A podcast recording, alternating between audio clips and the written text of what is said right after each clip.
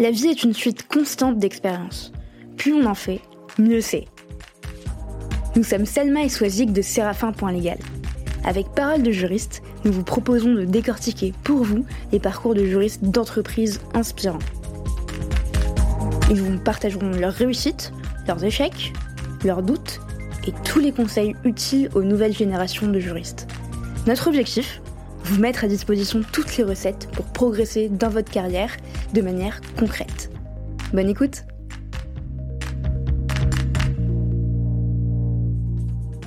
Je travaille sur les projets LegalOps en plus de mon périmètre actuel.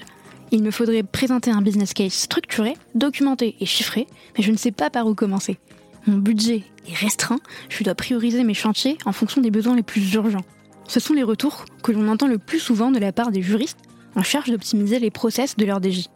Et si on vous proposait une formation gratuite pour vous lancer pas à pas dans l'optimisation de votre processus contractuel? On y a pensé chez Séraphin. C'est chose faite, la formation est constituée de 7 modules pour identifier vos besoins prioritaires et les attaquer étape par étape. Tout y est, et d'ailleurs c'est presque prêt, les deux premiers modules sont déjà publiés, et si vous souhaitez y accéder après l'écoute de cet épisode, je vous ai laissé le lien vers la formation juste en bas dans les détails. Bonne écoute et à très vite.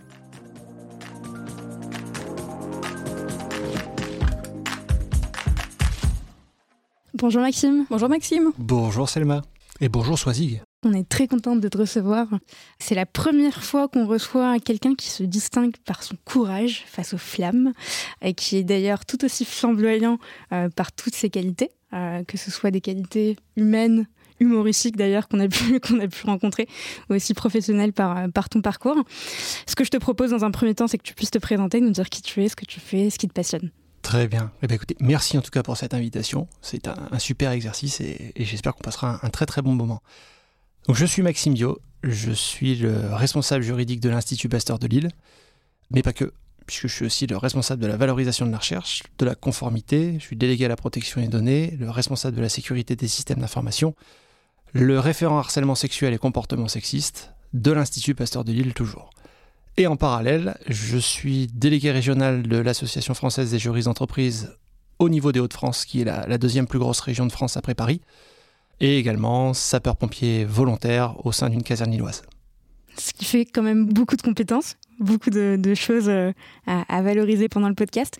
Comment on devient euh, sapeur-pompier volontaire? On devient sapeur-pompier volontaire tout simplement parce que, au fond, on a euh, une envie de servir l'intérêt général. Euh, c'est ce qui m'a animé euh, depuis tout petit puisque voilà, dès l'âge de 10 ans, je me suis engagé en politique, entre guillemets, puisque j'ai été membre d'un conseil municipal de jeunes que j'ai servi pendant, quasiment 10 ans, hein, jusqu'à ma majorité. À ma majorité, j'ai franchi le pas, je suis passé chez les grands en tentant l'expérience de l'élection municipale. Donc j'ai vécu une campagne municipale au sein de, ma ville, qui était Soissons. Et j'ai toujours travaillé dans le cadre de l'intérêt général. J'ai fait du droit parce que euh, je voulais initialement être commissaire de police. Donc je voulais servir. Euh, et puis, euh, au fur et à mesure de, la découverte de la matière juridique, euh, je me suis aperçu que finalement, le, le, droit pénal, c'était pas ce qui me tentait.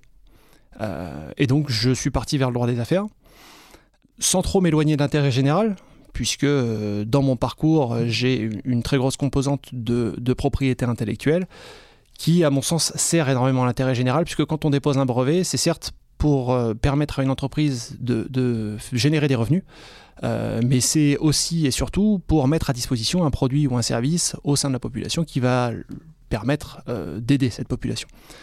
Euh, donc voilà, j'ai toujours conservé cette, cette question d'intérêt général.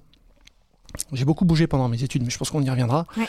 Et euh, quand je me suis stabilisé au, au sein de l'île, je me suis dit, eh ben, c'est peut-être le moment de franchir le pas. Et donc j'ai frappé à la porte de la caserne.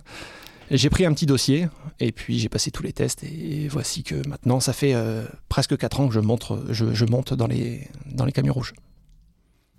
Et est-ce que quand tu étais enfant, tu avais déjà ce désir d'être pompier? Ou est-ce que pas du tout? Pas vraiment. Pas vraiment. C'était pas, euh, pas ce qui me faisait vibrer. J'ai côtoyé énormément d'amis qui euh, étaient euh, jeunes sapeurs-pompiers.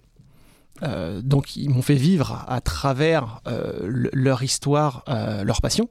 je pense que ça a quand même été un déclencheur, puisque j'ai rêvé à travers leur, à travers leur expérience.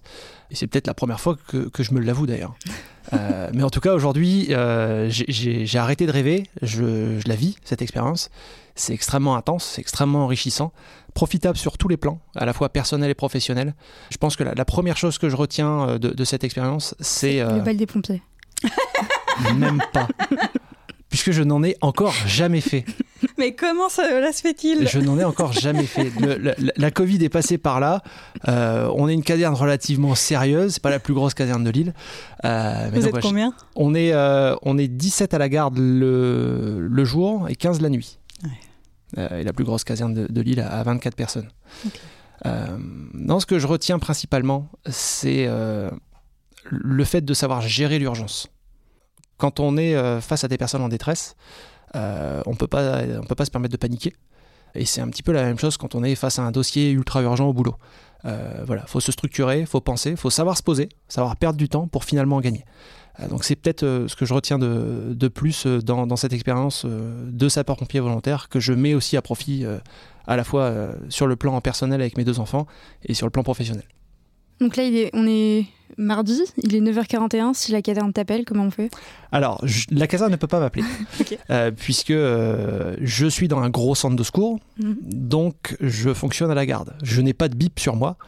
Donc euh, voilà, quand je pose une garde, je suis dédié 12 heures, je ne prends que des gardes de nuit. donc je suis voilà, 12 heures de nuit dans une caserne, en uniforme. Et donc voilà, la, vie d'un juriste responsable juridique qui est sapeur-pompier, c'est on arrive au boulot le matin, euh, on fait sa journée, euh, et puis à 18h30, euh, on part. On n'est pas fatigué On n'est pas fatigué. C'est la question que j'allais poser. En fait, t'enchaînes les deux. Enfin, t'as pris la nuit pour pouvoir enchaîner les deux. C'est exactement ça. Donc je, change de tutu, je, pose le costume pour mettre l'uniforme pendant 12 heures, et puis je remets le costume le lendemain. et heureusement, la machine à café est jamais très loin. Merci machine à café. Et tu, le disais euh, tout à l'heure, tu as beaucoup euh, voyagé pendant tes études. Tu les as commencé à la fac de Reims, si je me trompe pas. Tu es parti faire un échange à Aberdeen. C'est ça. Et ensuite, tu es revenu pour finir tes études en Alsace. Mhm. Et tu t'es spécialisé en propriété intellectuelle, comme tu le disais, enfin droit des affaires. Propriété intellectuelle. Propriété intellectuelle. Excellent choix, se dit en passant. Euh, et je dis pas ça parce que j'ai fait la même chose. moi, j'étais droit d'auteur. Bon, bah, chacun sa team. C'est ça. Mais tu as fait une jolie petite balade en tout cas, qui devait être super enrichissant, enrichissante. Pardon. Euh, tu gardes un bon souvenir de cette époque-là? C'était euh, voilà l'époque des études c'est toujours une époque qui est fantastique. On, sort du cocon familial on prend son indépendance on se laisse pousser des ailes et en même temps on se responsabilise. Parce que faire n'importe quoi à la fac euh, voilà on l'a tous fait. C'est un parcours normal. On l'a tous fait, c'est un parcours normal. Mais voilà, il faut savoir raison garder et il faut savoir avoir euh, un peu la tête sur les épaules pour se dire j'ai en tout cas un projet professionnel, j'ai un objectif. Si c'est juste pour m'amuser, euh, je pars un an à Ibiza et puis, euh, et puis je reviens le, nez un petit peu poudré. non, c'était une excellente, une excellente période. J'ai passé six ans fantastiques. j'ai rencontré énormément de personnes. C'est surtout la, voilà, la, diversité des, des contacts qu'on a pu avoir à travers les différents amis que je retiens. Euh, mes deux années de fac de Reims, euh, c'était une découverte. On a appris euh, à grandir à la fac, on a appris la matière juridique, on découvre la matière juridique qu'on nous enseigne pas, qu'on nous enseigne pas avant. Et en fait, c'est une prise de risque aussi, puisque est-ce qu'on a une réelle appétence pour le droit? C'est bien beau de regarder Suits ou Damages, mais on s'identifie pas tous à travers Harvey, quoi. Et Louis Litt. Exactement. Euh, Icône, Louis Litt. Et alors, pour les plus vieux, il y avait quatre divorces aussi. Exactement, quatre divorces. Tout à fait d'accord. Euh, donc voilà, on, découvre cette manière juridique, et puis quand la, mayonnaise prend, euh, c'est là où on s'éclate. donc deux premières années d'études fantastiques.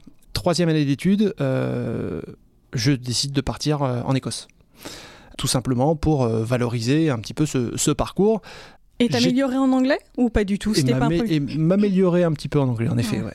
Euh, mais voilà, je, suis quelqu'un qui fonctionne beaucoup sur l'opportunité. une opportunité se présente, euh, voilà, on fait un rapide bilan. Et avant qu'elle ne s'échappe, faut savoir la saisir. Donc voilà, c'est ce que j'ai fait. Euh, un an en Écosse, qui est un pays fantastique, avec un accueil incroyable. Alors, limite, je fais de la promotion de tourisme, hein, mais les paysages sont juste dingues. les gens sont d'une rare gentillesse. Et quand on est français en Écosse, on est extrêmement bien accueilli puisque les, les Écossais sont redevables des Français qui euh, les ont aidés euh, pendant la guerre contre, contre les Anglais. Hein. Donc là, c'est petit focus. On change de série, maintenant on passe sur Outlander. Euh, voilà, une année très enrichissante où on découvre des personnes du monde entier et on découvre aussi une autre manière de fonctionner. Que ce soit dans la vie courante, que ce soit aussi dans la vie juridique. Tu as des exemples? Un cours magistral à la fac en Angleterre, on se présente un petit peu comme chez McDo. Venez comme vous êtes. C'est-à-dire qu'à 9h du matin, vous avez des gens qui sont en costard-cravate comme des gens qui sont en pyjama. Et c'est la réalité. Et on arrive à la fac. Alors, je vous parle de ça il y a, 10 ans. Hein. Euh, le modèle français a un petit peu changé, mais on, arrive à la fac et en fait, on a déjà le cours. Hmm. Le prof est juste là pour exemplifier, pour, euh, pour faire vivre sa matière. Il n'est pas juste là pour, euh, pour faire de la dictée euh, il est là pour, voilà, pour, pour, donner corps à son cours. Et c'est extrêmement enrichissant, mais très perturbant pour un, pour un Français. Euh, vais pas vous le cacher, quand je suis arrivé en Écosse et que je me suis retrouvé face à ce modèle, je me suis dit, mais c'est absolument pas efficace. je, vais perdre un an. Certes, l'Écosse c'est marrant, Erasmus c'est sympa, ça peut se valoriser sur un CV, mais je vais perdre un an in fine aujourd'hui, euh, je retiens euh, plus de choses de cette année passée mm. sur le plan juridique, euh, puisque voilà, c'est, on retourne l'enseignement. et c'est aussi ce que j'ai pu mettre à contribution dans le cadre des sapeurs-pompiers, puisque c'est un apprentissage de l'adulte par l'adulte. Finalement, on fait ses propres expériences pour en déduire des enseignements, et ce qui nous permet d'éviter de reproduire des erreurs. Donc extrêmement enrichissant. En fait, euh, parce que tu as juste été déstabilisé. Et une fois que tu as compris, enfin, tu t'es mis pas dans le moule parce que c'est pas le bon terme, mais que tu as euh, configuré ton cerveau de manière un peu différente, tu as vu tous les avantages que ça pouvait avoir. C'est exactement ça. Voilà, et ça, permet d'être agile à la fin. De, savoir jongler, de passer d'une manière, d'une matière à l'autre, d'une manière de travailler à l'autre. Euh, et ça, c'est extrêmement enrichissant. C'est ce qui permet d'être complémentaire et de discuter avec plein de publics différents, ce qui finalement sont les publics de l'entreprise. Euh, discuter avec un commercial, avec un financier, avec un juriste euh, ou avec une direction générale, on n'adopte pas du tout la même manière de parler, la même manière de penser. Et voilà, donc ça, aide à structurer. Ce type de voyage aide à structurer. Vraiment, c'est une grande richesse euh, que tous les étudiants n'hésitent surtout pas à, passer le cap et à faire cette expérience. et même s'ils ne l'ont pas fait en étant, en étant étudiant, pas hésiter à, partir pour voir un petit peu ce qui se passe euh, dans un autre univers. Encore une fois, un bel exemple euh, qui prouve que les échanges ne sont pas. Clairement. Enfin, sont une bonne expérience à, valoriser sur un CV et pas une perte de temps. C'est ce que j'allais dire, pas une perte de temps, ouais. Non. Complètement. Parce que moi, à la fac, tu sais, j'avais euh, des, retours, des bruits de couloir qui disaient qu'en fait, faire un échange en L3, en Master 1, c'était vraiment la chose à ne pas faire pour pouvoir accéder à un Master 2 prestigieux des bruits de couloir qui sont finalement totalement faux. Complètement. Ou le niveau n'est pas assez bon à l'étranger. Euh, tu vas à Amsterdam, donc en fait, euh, tu vas là-bas pour des raisons en particulier, pour faire la fête et pas pour faire autre chose. Alors, en effet, Erasmus, on fait la fête. Mais oui, mais tant mieux. Mais pour ma part, on ne fait pas la fête autant qu'on a pu le voir dans l'auberge espagnole. Ça n'a rien à voir. Euh, en Écosse, pour ne rien vous cacher, le rythme écossais, il est, il est assez perturbant au début, les cours commencent entre 8h et 9h, donc finalement jusque-là c'est relativement classique. C'est tôt. Euh, c'est un peu tôt, c'est vrai. Surtout avec ce qui se passe avant.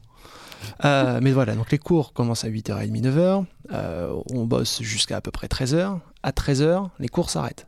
Éventuellement, on a un TD qui se balade. Mais on a surtout une grande période de travail autonome où on va à la bibliothèque, où on va faire du sport, où on s'implique dans des, euh, dans des associations. Et une deuxième journée commence, où à partir de 18h, on sort. On va au resto, on va dans des bars, on s'amuse. Et la, nuit s'arrête à 3h du matin. Donc finalement, on arrive à, cumuler ces différentes vies. Un petit peu comme aujourd'hui, je cumule mes différentes vies de juriste, sapeur-pompier, papa. Euh, Donc ça a, été, voilà, ça a été profitable. Donc il y a des cours que le matin, si je comprends bien. Des cours que le matin. Ouais, c'est ça. Fonctionnement écossais, encore une fois. et, donc à la fin de cette année extrêmement enrichissante, je me suis posé la question est-ce que, est-ce que je retourne à Reims pour finir mon cursus Ou est-ce que je souhaite conserver ce, côté international et européen cultivé euh, pendant une année? Euh, et, donc voilà, j'ai fait le, deuxième choix et je suis parti à l'université de Strasbourg où j'ai pu étudier euh, différentes matières, appréhender justement un autre mode d'enseignement, beaucoup plus rigide. C'est également aussi très perturbant, puisque là on passe sur un modèle alsacien avec une forte empreinte allemande, et on apprend la rigueur et ça c'est extrêmement profitable quand on est juriste, euh, on, le voit hein, sur toutes les offres d'emploi, hein. les, trois caractéristiques, on a forcément rigueur dedans. Euh, donc on apprend cette rigueur. Et on découvre, encore une fois, d'autres matières. Euh, on découvre de, on découvre de la propriété intellectuelle, du droit de la construction, du droit de l'urbanisme, du droit de l'environnement. On, peut avoir aussi des diplômes d'université qui sont un petit peu exotiques. Donc voilà, une autre manière d'appréhender les choses, euh, et ce qui finalement m'amène à un premier Master 2 euh, en droit de l'environnement et droit de l'entreprise. Exactement, c'est un titre qui a disparu, une refonte du, master, mais c'était ingénierie juridique de l'entreprise et développement durable. Alors voilà, ça n'a rien à voir. Euh, on, se dit pourquoi avoir associé les deux? Ben, Finalement, c'est extrêmement intéressant puisque euh, quand on appréhende la vie d'une entreprise, on l'appréhende sur le point de vue de la performance juridique, et dans la performance juridique, on voit aujourd'hui de plus en plus le côté de la compliance, avec le côté de la RSE. C'est ce que j'allais dire, en fait, aujourd'hui, c'est super, euh, dire, à la mode, mais c'est un côté euh, dénigrant, ce qui n'est pas le cas, mais c'est en vogue, c'est la responsabilité sociale des entreprises. Exactement ça. Mm. Et donc, ce master avait compris, il y a une dizaine d'années finalement, avait compris que euh, ce côté environnemental, RSE, allait être euh, l'évolution de l'évolution d'aujourd'hui, euh, in fine. donc j'ai fait ce premier Master 2 et j'en ai fait un deuxième, cette fois-ci au CEPI à Strasbourg. J'allais te poser la question. voilà, donc le, Centre européen international de la propriété intellectuelle, qui est un diplôme très particulier, puisque c'est le, la, la seule école en France, si on peut l'appeler ainsi, la seule école en France qui permet de passer l'examen de qualification à la fois français et européen pour être examinateur brevet et marque. Et en fait, c'est une école qui permet à des juristes de travailler la matière de la propriété intellectuelle, mais le juriste n'est pas que dans un domaine juridique. En fait, il a des cours avec des ingénieurs. Et donc partager un amphi de 300 places avec 250 ingénieurs et une cinquantaine de juristes parqués dans un petit endroit et aller parler euh, de, de, techniques euh, liées à l'exploitation du sang, par exemple, euh, d'avoir des cours par des profs émérites d'Harvard, c'est extrêmement enrichissant. Donc voilà, ça, ça a été une, vraie chance. Et pourquoi je me suis dirigé vers la propriété intellectuelle? Parce que lors de mon premier stage de fin d'études que j'ai fait chez Atos, j'ai beaucoup travaillé forcément et découvert la, matière du, droit de l'informatique. Et le droit de l'informatique, a énormément de propriétés intellectuelles à l'intérieur. Très divers, très variés. Euh, et voilà, je me suis dit, finalement, j'ai peut-être encore une, compétence à ajouter pour, euh, pour intégrer le marché du travail et, m'ouvrir les perspectives. le CPI, c'est même en formation euh, continue. Enfin, on peut faire les deux, que, l'on soit étudiant ou, ou, en poste, on peut quand même le faire. Et c'est de plus en plus demandé pour les gens qui veulent faire de la propriété industrielle. C'est voilà, c'est l'école de référence. Mm et, comme j'aime bien les différentes expériences, hein, je pense que ça y est, on commence à, on commence à le découvrir un petit peu, j'ai mis à profit mon temps libre euh, à la fac pour pouvoir justement faire ces petites expériences. J'ai fait quelques, quelques concours de plaidoirie, quelques concours d'éloquence. Super. Euh, ce qui a été aussi extrêmement profitable. Des concours d'éloquence euh, qui n'ont rien à voir avec le droit, qui sont plus des mots de courte, ou des concours de plaidoirie, où j'ai fait finalement le, concours de plaidoirie en propriété intellectuelle à Versailles, c'était en 2012, et, euh, et euh, notre équipe euh, a, été sacrée équipe la plus conviviale. Alors je, je ne dirais pas ce que nous avons fait pour être l'équipe la plus conviviale. Vous imaginez que nous n'avions pas la gorge sèche. et j'ai été aussi désigné meilleur plaideur de France.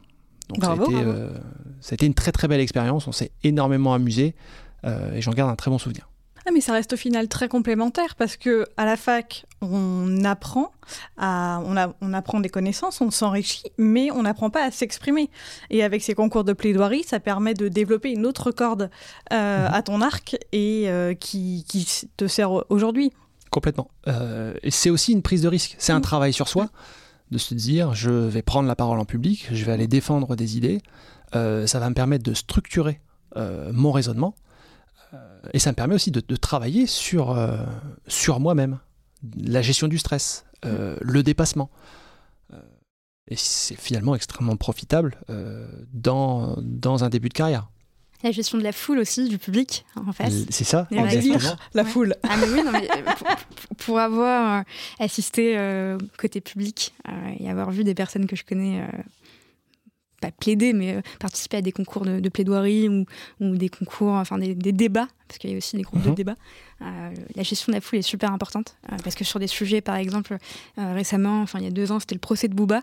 gérer une foule en délire sur Booba, c'était quand même quelque chose d'assez important. C'est ça. Et puis c'est le regard des autres sur soi. Enfin... Exactement. Ce qui, est, ce qui est très très intéressant aussi, c'est, comme tu le disais, de, de savoir gérer mm. cette foule. Euh, et au-delà de savoir la gérer, savoir se l'accaparer. Mm. Euh, il faut finalement la gérer, mais savoir s'en servir. Comme on peut également se servir de toute personne dans l'entreprise pour véhiculer ses messages. Mm. Euh, on reste encore une fois, on peut faire des, parallèles tant qu'on veut. Donc en effet, se servir de la foule, c'est super intéressant. Et on sait que quand on va dire tel type de phrase ou tel type de mot, ou faire une gestuelle en particulier, on va avoir de la réaction. Et tout dépend de ce qu'on a envie de susciter comme, comme réaction. Et c'est à ce moment-là qu'on place Octogone. Octogone C'est Octogone. C'est pas le, avec le, le clash entre Booba et Caris Oui, ah, ah oui. Et ben voilà. Swazik qui essaye de, placer des références de mon époque. Exactement. on, a, un running gag avec, euh, avec D'accord. à mon époque. Euh, je, me rends compte que tu n'as pas écouté tous les épisodes, euh, Maxime. On est un peu déçus. On est très, très Mais en même temps, il y en a tellement. Oui, oui. Et il va y en avoir encore beaucoup. Et il va y en avoir encore beaucoup. Eh ben, écoute, je, vous, le souhaite. Mais nous aussi, on te le souhaite. Euh, on n'a pas posé une question avec Selma. Qu'est-ce qui t'a amené euh, au droit? Ce qui m'a amené au droit, euh, alors initialement, comme tout petit garçon, voilà, certains rêvent d'être pompier, certains rêvent d'être policier. Moi, je rêvais d'être pilote de chasse.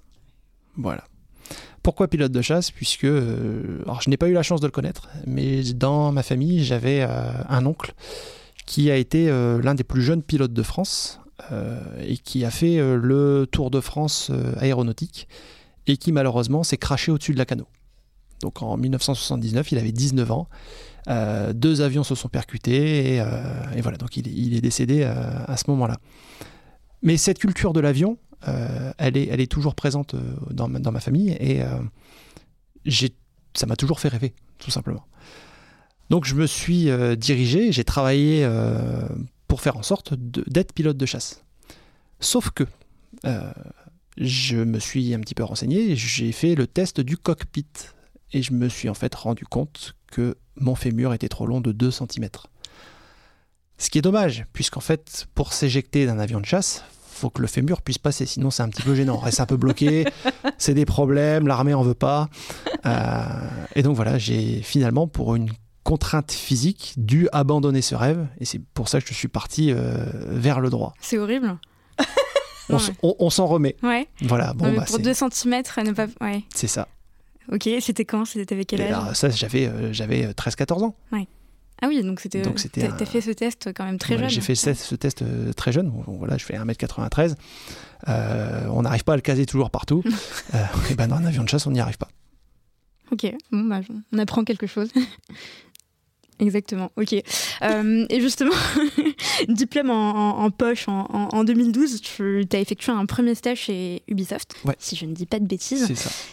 Moi, j'aime beaucoup Ubisoft, euh, puisque donc cinq ans, c'était cinq ans après la, première sortie du premier Assassin's Creed. Mhm. Je ne sais pas si tu y as joué euh, ou c'était. non. j'y ai joué, j'ai joué à, beaucoup d'autres opus. Ubisoft est une entreprise incroyable c'est un modèle d'entreprise alors qui ne peut pas être transposé à toutes les entreprises, puisque au-delà du modèle, il y a une culture. J'avais travaillé juste avant chez, chez, Atos, qui a une autre culture d'entreprise, vraiment totalement différente. et je me suis plus retrouvé chez Atos que chez, chez Ubisoft que chez Atos. Ubisoft, pour, pour, ne rien vous cacher, la direction juridique est sur le même plateau que le directeur général. Et donc, euh, un matin, j'étais euh, j'étais en train de travailler mes différents dossiers et j'ai quelqu'un qui me tape sur l'épaule et qui fait Bah alors, euh, qu'est-ce que tu es en train de faire en ce moment comme ça Je me suis retourné, c'était Vicky Imo, donc le PDG d'Ubisoft, qui tape sur l'épaule et qui vient se soucier du travail de ses salariés. C'est un, mec qui est exceptionnel, d'une rare humanité, qui sait associer la performance et le plaisir. Euh, et c'est pas pour rien d'ailleurs qu'il a été euh, élu meilleur patron de France il y a, un an et demi euh, de mémoire. donc voilà, une expérience fantastique. Pour, pour, les petites anecdotes, comme ça, vous arrivez le matin, c'est la sortie, c'est la sortie d'Assassin's Creed. Ouais, celle de jeu. Presque ça. Ouais. Vous franchissez la porte du bureau et en fait, votre bureau, il y a des drapeaux confédérés partout quand c'est la sortie de Far Cry qui se passe un petit peu dans, dans la jungle amazonienne, vous avez une jungle amazonienne dans le bureau. Et donc, quand vous ouvrez votre tiroir pour prendre votre agrafeuse, bah, il y a un bras en plastique qui tombe, il y a des araignées un petit peu partout. Euh, sortie de, de, Just Dance, euh, quand vous prenez l'ascenseur, il est 9h, vous venez de vous taper le train, le métro, un petit peu fatigué, et ben là, il y a une énorme boule à facettes, un énorme poste radio, et on danse. Pendant les pauses déj, le développeur vous appelle et dit euh, voilà, on vient de sortir une nouvelle chanson sur Just Dance, est-ce que tu veux venir la tester au studio? Et donc pendant une heure, on va danser sur un titre de Just Dance. Donc finalement, les, premiers testeurs utilisateurs sont, sont les salariés de Exactement ça. Donc c'est juste fantastique. Donc c'était un rêve de gosse pour toi de, pratiquer l'API dans, dans une telle entreprise Je n'aurais jamais imaginé ça. Ouais. Voilà, encore une fois, ça a été une opportunité, mais c'est une alors opportunité que je me suis créée. Ouais. Pour, pour la petite histoire. Au CEPI, on a une promo à peu près d'une cinquantaine d'étudiants. Euh, forcément, tout le monde veut des stages dans des entreprises ou des cabinets d'avocats très prestigieux, et Ubisoft fait partie des cibles privilégiées. Donc on est une bonne trentaine à euh, déposer notre CV euh, sur la plateforme de recrutement d'Ubisoft. Et je me suis dit, bah, je vais faire la même chose que mes collègues. Mais je suis certain que je ne serai pas rappelé. Donc pour créer une chance supplémentaire d'être rappelé, je suis allé sur LinkedIn, j'ai tapé euh, qui était le directeur ou la directrice juridique de chez Ubisoft. J'ai vu son nom apparaître et j'ai dit bah, je vais envoyer un mail direct en faisant euh, prénom.nom.ubisoft.com. Et puis si ça revient, je ferai initial.nom. Et puis le mail n'est pas revenu. Et au-delà, au-delà du mail qui n'est pas revenu, dix minutes après l'envoi du mail, j'avais un coup de fil de la directrice juridique qui me dit Vous venez de m'envoyer un mail, on se connaît Je dis Non, on se connaît pas. Moi, j'ai fait cette démarche-là parce que j'ai envie de bosser chez vous. Elle m'a dit J'adore votre démarche, je vous reçois et, j'ai été pris. Tu les as court-circuités tous, super. Donc ça c'est un ça c'est un petit conseil que je pourrais passer euh, voilà aux étudiants et à, nos, à nos auditeurs. C'est euh, euh, in fine ayez le courage d'aller de court-circuiter les choses. Finalement votre interlocuteur principal c'est pas la RH c'est la personne avec qui vous allez bosser. Mm. donc ça peut déranger. Ça, ça, peut très mal se passer et finalement si ça se passe très mal c'est que ça veut dire que c'était pas là où, hmm. vous auriez dû euh, travailler. Euh, donc ouais, court-circuitons, allons, euh, allons droit, au, droit au but. Super bon conseil, se démarquer, se différencier, parce que finalement tous les CV se, se ressemblent et c'est pas un CV, une lettre de motivation qui va nous permettre de, de nous différencier des autres, peut-être Exactement. Mais on voit de plus en plus des CV vidéo, des, même des CV enfin beaucoup plus graphique en fait mhm. que euh, l'Arial 8 pour caser toutes les expériences, euh, les hobbies. Euh, c'est complètement différent maintenant. Mon, CV, en effet, je pars du principe, et quand je fais un recrutement, je, je pars exactement du, même principe, c'est qu'on on a tous à peu près les mêmes diplômes. Alors mm. certes, on a des, des, facs plus ou moins prestigieuses, des écoles plus ou moins prestigieuses également. Ce qui compte surtout, c'est le parcours. Donc en effet, les expériences professionnelles sont intéressantes, et je me concentre principalement sur, sur la fin du CV. Euh, généralement, les quelques lignes euh, qu'on oublie, euh, les hobbies. Hmm. C'est plus, plus ce qui nous définit.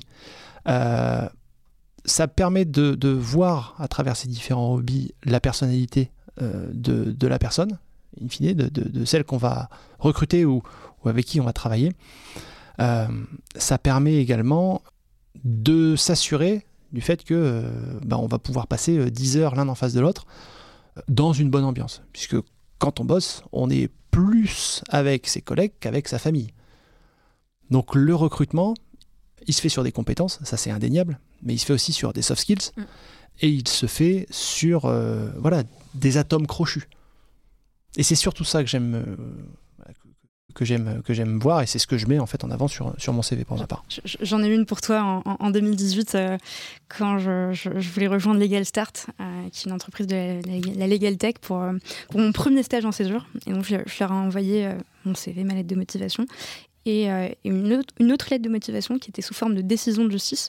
Et en fait, il y avait une, question qui était euh, pourquoi, pourquoi vous en fait? Et donc j'ai fait une décision de justice de la chambre commerciale de la Cour de cassation en leur expliquant bah, pourquoi en fait ce serait moi et pas quelqu'un d'autre. Et euh, ils m'avaient reçu et, et, ils me disaient mais en fait on a reçu ça, on t'a pris pour une dingue, mais on a trouvé ça génial. C'est top. Et, du coup, bah, voilà, ça s'est bien, bien déroulé derrière. Mais comme quoi, en fait, il faut tous mes amis me disaient mais surtout ne, fais pas ça. Tu vas passer pour la dernière des, ah, au contraire je trouve ça hyper différenciant. Prenons des risques. et puis si ça marche pas comme tu disais effectivement bah, c'est que on n'est pas nécessairement aligné avec ces personnes là et qu'on n'a pas nécessairement envie de travailler dans cette entreprise là complètement. Prenons des risques c'est essentiel. Euh, pardon. Cela dit, sur un CV, j'avais vu passionné dragondin J'avoue que c'est original. C'est original. on l'a pas reçu, mais, euh, mais c'est différenciant. faut quand même bien choisir ce qu'on met. Oui, en effet.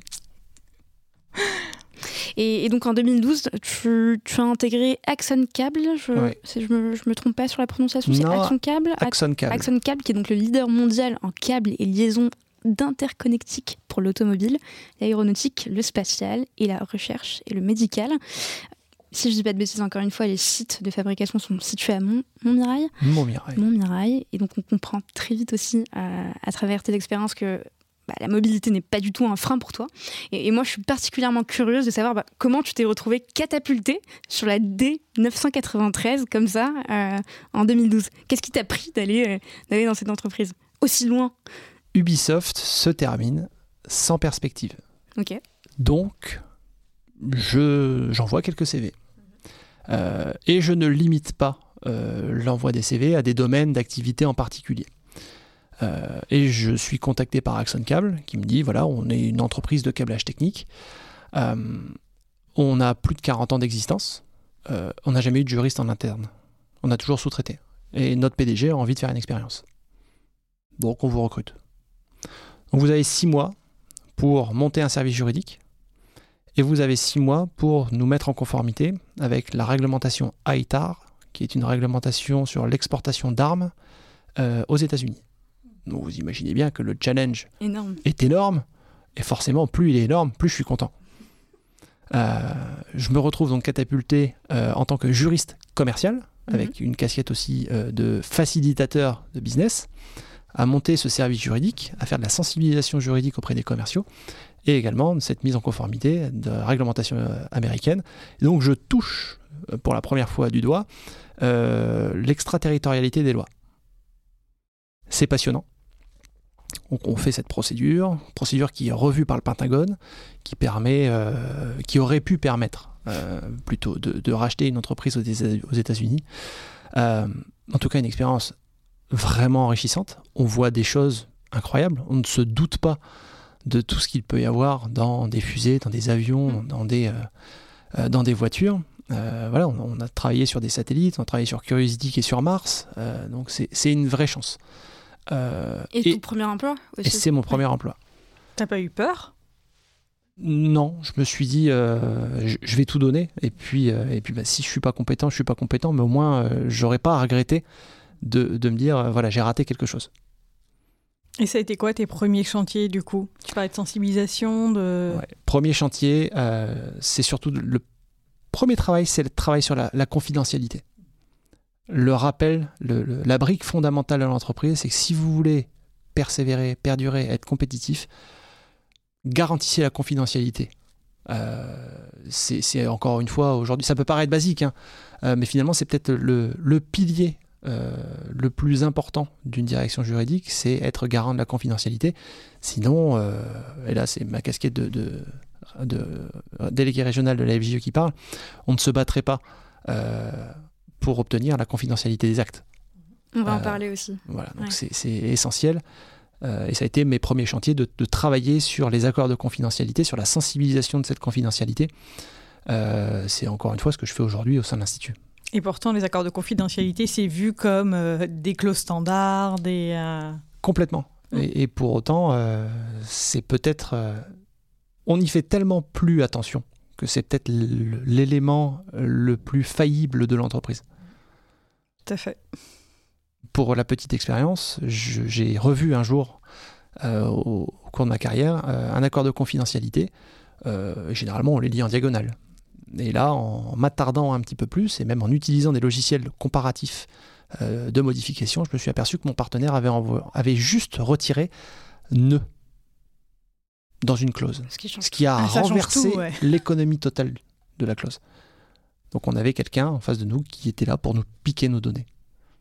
Voilà, donc le juriste, il est là pour, pour être le Gandalf. Euh, il arrive avec son bâton, son bâton de pèlerin, il vient... Euh, euh, il vient sensibiliser ses collègues, mais en même temps, voilà, quand il faut pas passer, eh ben on ne passe pas. Après, il faut avoir la chance d'être soutenu et d'être suivi. Et c'est là où on en revient à l'image du juriste. De toute façon, t'empêches le business, t'es là pour ralentir. Alors, le juriste, on l'entend, euh, c'est peut-être c'est peut-être galvaudé, mais pour autant, c'est une vraie conception.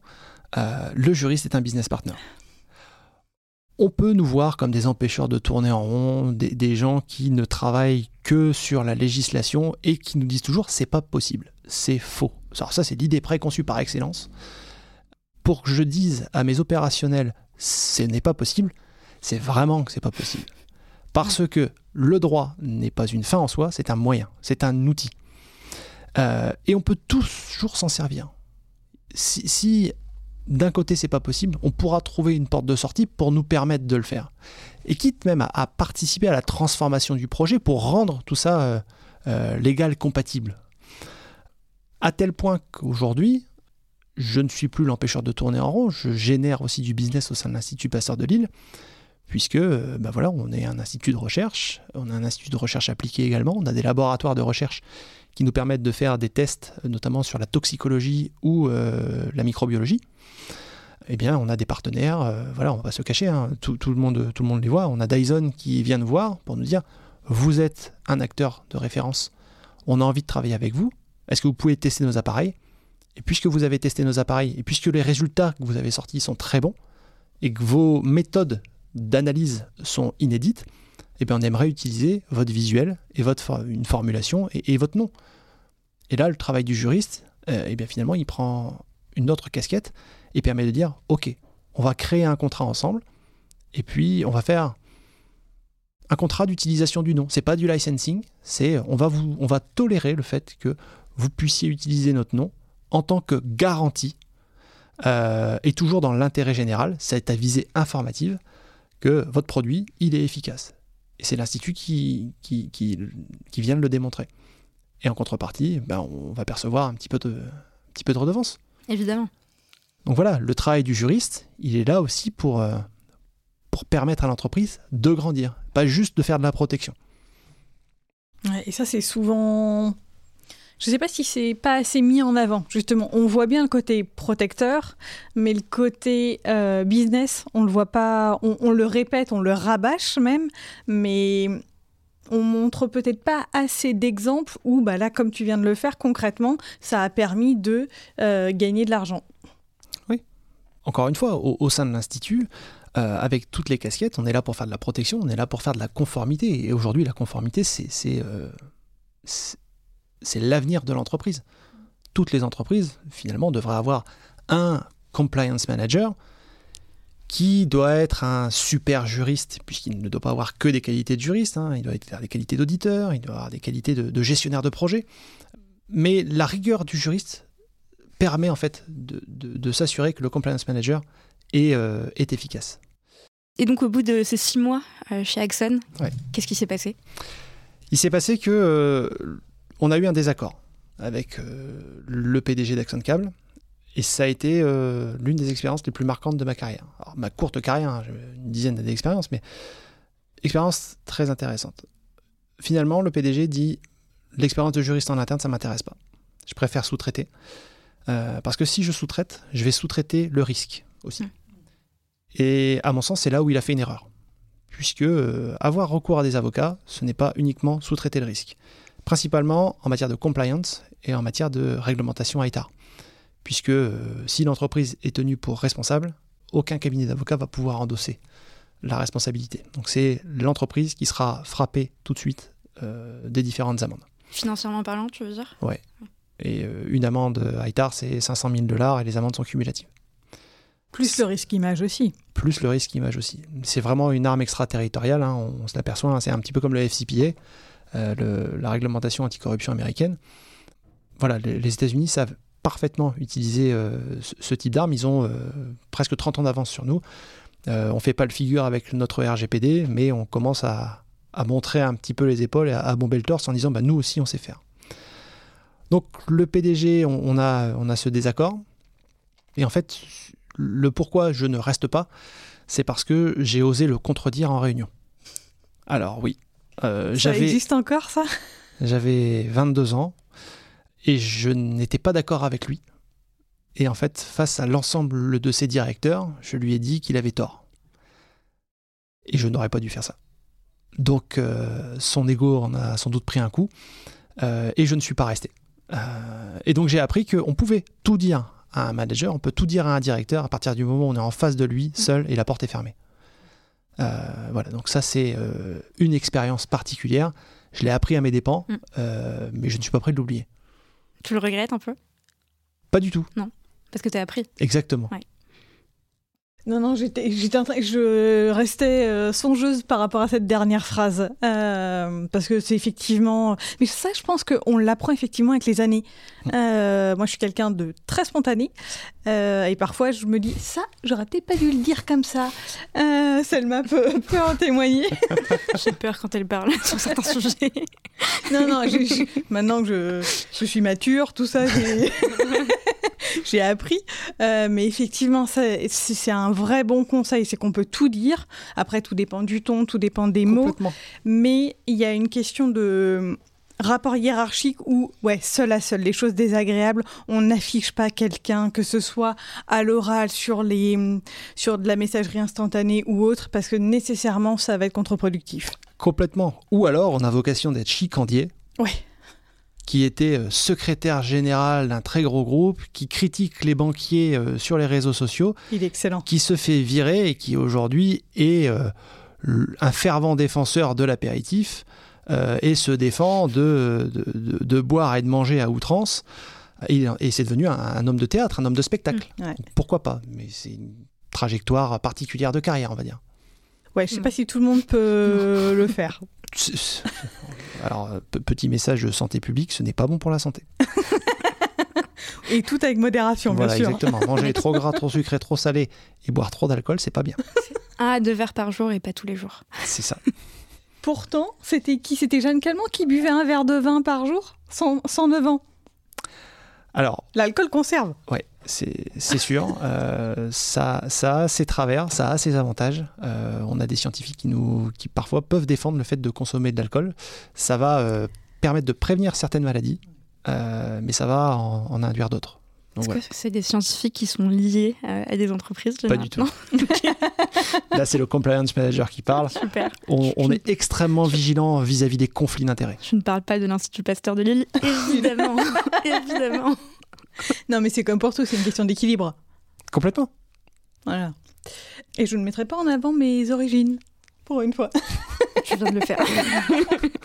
ah zut Soisic. Voilà, ça c'est fait. Là, on vient de mettre en avant les origines, ça c'est pas. C'est ça. En un nom. Prénom.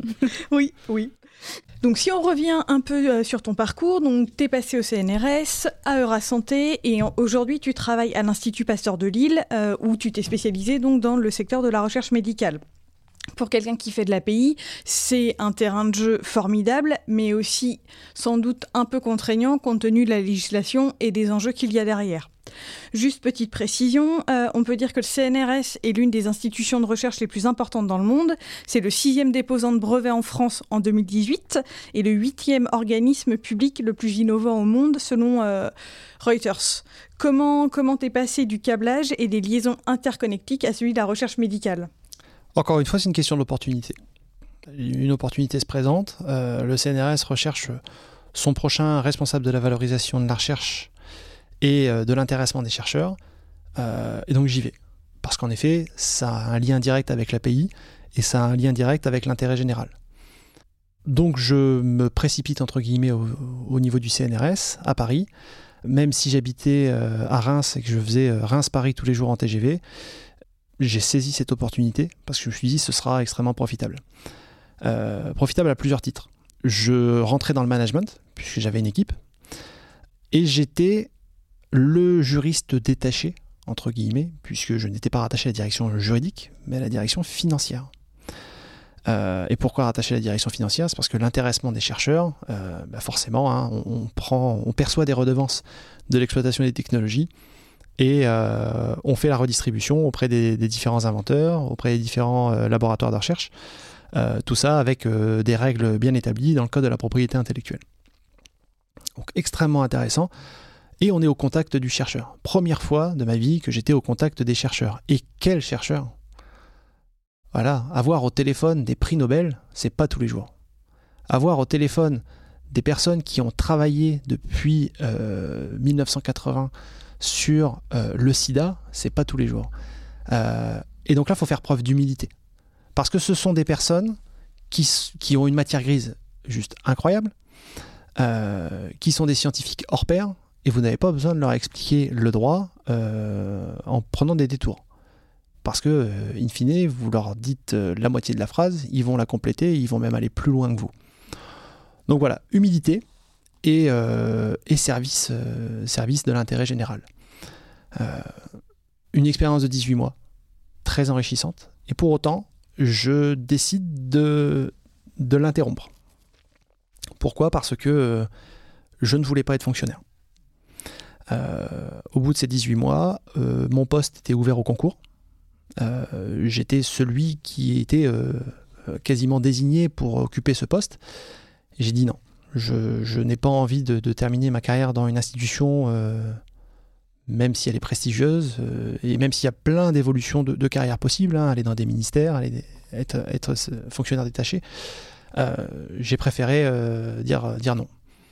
Et c'est comme ça que je me suis retrouvé euh, de Paris à Lille pour euh, travailler toujours dans le monde de l'innovation, dans le monde de la recherche, dans le monde de la santé, euh, pour travailler chez Eura Santé, où j'ai été le juriste de Santé, donc de la structure en tant que telle. Eura Santé, c'est un groupement d'intérêt économique qui permet de valoriser le secteur de la santé au niveau du bassin lillois et plus largement au niveau du Nord-Pas-de-Calais-Picardie, Haute-France maintenant. Euh, et également qui monte euh, des événements sur la santé. Et en parallèle de ça, c'est un incubateur. Et donc j'ai été l'assistant responsable juridique, hein, euh, en fonction des projets, d'une cinquantaine de startups. Et donc juriste unique encore une fois. Et juriste unique encore une fois. Donc là, pour le coup, passionnant. ce qui ne veut pas dire que les autres expériences n'étaient pas passionnantes, mais mhm passionnante de manière différente, puisque euh, là, en fait, on est explosé dans plein de structures. Euh, et ça m'a permis de développer une autre compétence, c'est-à-dire de ne plus travailler dossier par dossier. On ne travaille plus euh, en silo. On travaille en transversal.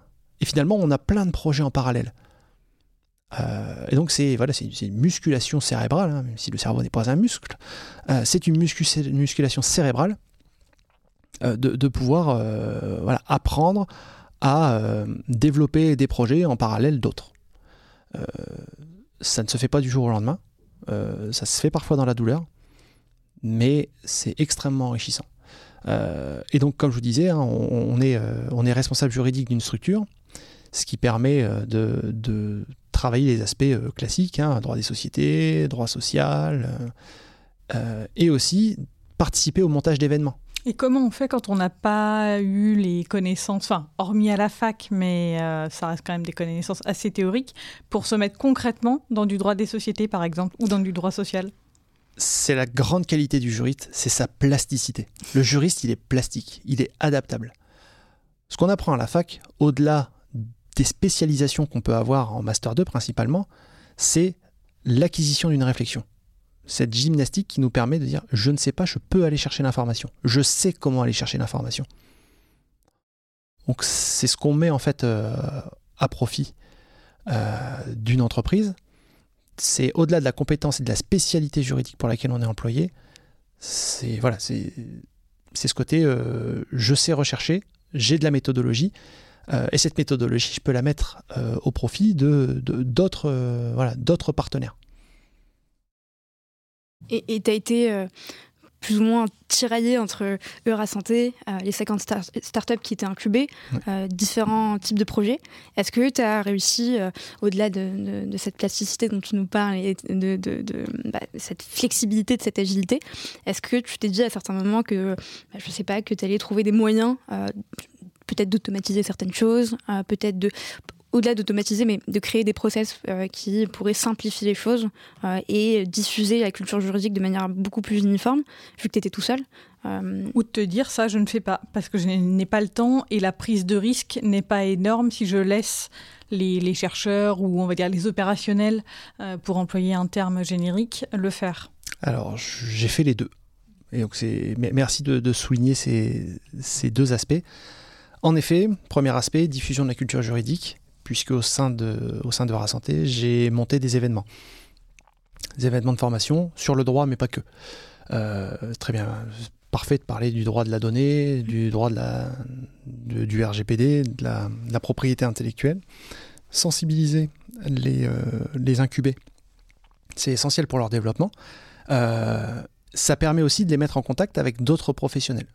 Puisque au-delà du droit, quand on fait de l'API, on est on travaille avec des cabinets de propriété intellectuelle, on travaille avec beaucoup d'autres euh, associés, et, ça, permet de, diffuser une partie du réseau qu'on s'est constitué. Voilà, on est dans le partage. Et le deuxième aspect, euh, au-delà de cet aspect formation, c'est euh, est-ce que je fais ou est-ce que je ne fais pas? Et ça, on, on, le cultive, on l'apprend. Au début, et pour ma part, c'est voilà, je, suis un petit peu un, boulimique euh, du droit. J'aime bien tout contrôler. Euh, ça a été un travail sur moi. Mais finalement, on s'aperçoit que quand on prend une matrice de risque, euh, certains éléments ne nécessitent pas l'intervention du juriste, ou en tout cas que le risque est maîtrisé et acceptable pour une entreprise. À partir du moment où on a compris ça, on revoit ses priorités. Alors ça s'apprend, c'est pas inné, c'est quelque chose qu'on ne nous apprend pas à la fac. Euh, et pour apprendre correctement ça, il faut avoir autour de soi des personnes pédagogues et à l'écoute. Euh, j'ai la chance aujourd'hui, au sein de l'Institut Passeur de Lille, d'avoir un directeur général et un directeur général adjoint avec lesquels je m'entends très bien et qui sont dans cette culture de diffusion, de cette culture d'apprentissage, d'accompagnement. Euh, ça n'a pas été toujours le cas. Hein voilà. J'allais dire c'est une chance. Ça nécessite du temps et, c'est vraiment le côté humain euh, qui, est privilégié ici euh, et on apprend, on apprend vraiment beaucoup de ces personnes-là. Et donc là, euh, voilà, c'est aussi l'occasion pour moi de remercier ce personnel encadrant. Tu peux les citer d'ailleurs Donc Didier Bonneau, directeur général adjoint, et Xavier Nassif, directeur général de, de l'Institut Pasteur de Lille, qui sont deux personnes avec leur caractère, et qui m'ont permis en tout cas de grandir et qui continuent de, me permettre de, qui, me permettent de grandir encore un peu. Très clair, merci à eux. Et, euh, donc là, on, sur Eura Santé, on est sur ta deuxième expérience euh, dans le domaine de la recherche ça. Euh, et dans le domaine médical. Donc tu as eu CNRS Eura Santé. Est-ce que tu t'es, tu t'étais rendu compte à ce moment-là que tu étais sur une spécialisation quand même sur la recherche médicale et est-ce que tu voulais euh, continuer sur ce domaine-là ou, ça s'est fait juste spontanément euh, sans t'en rendre compte? Ça Opportunité. Exactement. Opportunité. Ça s'est fait spontanément. C'était pas c'était pas c'était pas la, trajectoire de carrière mm. que j'avais imaginée. pour ne rien vous cacher, ma trajectoire de carrière, c'était bosser dans des entreprises principalement dans le numérique. Mm. Pour développer du service web, développer de la sécurité informatique ou développer du fun à, mm. travers, à travers de l'informatique. Aujourd'hui, je suis dans le domaine médical, ce qui n'est pas une fin en soi. Ma carrière ne fait, à mon sens, que débuter. Peut-être qu'elle se terminera dans le domaine médical, peut-être que j'irai voir euh, ailleurs, peut-être que je quitterai le droit. Aujourd'hui, je n'ai aucune limite. ma trajectoire de carrière n'est pas dessinée. Euh, elle se dessinera en fonction des opportunités, en fonction, euh, en fonction de différentes appétences. Euh, alors je ne me vois pas élever des chefs dans Larzac, ça c'est une certitude. Mais, mais voilà, comme vous l'avez souligné, la mobilité n'est pas un souci. la curiosité est fortement requise. Et puis voilà, c'est principalement l'humain qui compte. Et, et, voilà, ça peut être mis au service d'entreprises diverses et variées. Voilà. Ok. Et, tu nous en parlais tout à l'heure euh, de ce brassage euh, à l'université, à l'école, euh, en Alsace, de, profils à la fois ingénieurs et juristes, mhm. et donc de cet apprentissage mutuel des différentes compétences. J'imagine qu'il faut se familiariser avec des termes scientifiques, techniques, qui sont particulièrement spécifiques au vu du, du, domaine, en plus d'ailleurs des termes juridiques qui le sont déjà assez quand même assez, assez techniques. Est-ce que, euh, au-delà de cette formation que tu as eue euh, en Alsace, tu t'y es préparé, tu t'y es formé, ou est-ce que c'était un apprentissage sur le terrain? C'est un apprentissage sur le terrain. Euh, et c'est un apprentissage de tous les jours. au sein de l'Institut Passeur de Lille, on a deux fois par mois un petit déjeuner scientifique oh. auquel je participe au titre de responsable de la valorisation de la recherche. Donc en fait, je participe pour faire de la détection de projets potentiellement valorisables pour ensuite voilà, faire de la création d'entreprise ou, du transfert de technologie. Euh, sauf que quand vous avez des, scientifiques qui viennent vous parler, euh, que ce soit en français ou en anglais, de diabète de type 2, euh, de d'Alzheimer. d'Alzheimer, de création de médicaments, de modification du métabolisme du fait de, de l'horloge circadienne, avec des termes techniques au début, euh, voilà, on est, on est le poisson rouge dans le bocal. Hein. Mais à force d'entendre ces termes-là, on les comprend. Euh, on se familiarise et ça nous permet d'être euh, encore plus efficace dans notre travail de juriste, puisque rédiger un contrat de collaboration, un contrat de recherche ou un contrat commercial, sans comprendre la matière, bah, in fine, ça sert à rien. derrière chaque mot que le juriste écrit, il y a du chiffre d'affaires. Euh, on est là pour traduire le chiffre d'affaires, on est là pour assurer également la sécurité des projets, ce qui euh, finalement concourt à, l'augmentation ou à la sécurisation du chiffre d'affaires. Et donc si on ne comprend pas la matière, euh, eh ben on rate l'objectif. et ça permet aussi aux juristes de se remettre perpétuellement en question et de s'apercevoir que, comme vous l'avez signalé, le langage juridique peut être un langage un petit peu rêche, euh, on parle entre nous et on se comprend. Euh, on refait vivre le latin de temps en temps, ce qui, n'est pas forcément une mauvaise chose. Mais néanmoins, on peut s'enfermer et c'est ce qui va concourir euh, au fait que le juriste est mal perçu dans l'entreprise. C'est l'empêcheur de tourner en rond. Ou c'est celui qui fait perdre du temps avec ses réunions pour comprendre le projet. Exactement. Et c'est là où un autre pan du droit s'ouvre, c'est le legal design. Finalement, euh, quand, on, quand on discute avec des, legal designers, ils nous disent, dans, dans tous nos termes juridiques extrêmement complexes, tordus, il n'y en a qu'une cinquantaine qu'on ne peut pas changer. Euh, tous les autres sont substituables. Mm. On peut trouver des synonymes dans le langage courant. Et vulgariser euh, notre, notre approche juridique permet de, de, faire gagner de la confiance dans l'entreprise, permet de faire gagner de la compétitivité. Donc le legal design, un grand oui euh, ça nécessite des compétences particulières, ça nécessite une remise en question. Euh, mais je suis convaincu que euh, on, est, voilà, on, peut participer à, à la productivité, à la compétitivité de notre entreprise à travers le legal design. Je me suis, je je me suis entretenu avec, avec quelques legal designers. Tu, peux les citer d'ailleurs si tu veux. Alors c'était euh, legal, euh, euh, creative legal au, niveau de Strasbourg, mhm. qui, qui, disait combien il faut de temps pour lire les conditions générales d'utilisation d'un Kindle. Ah, je sais. Juste incroyable. Combien? 8h59. 8h59 de lecture.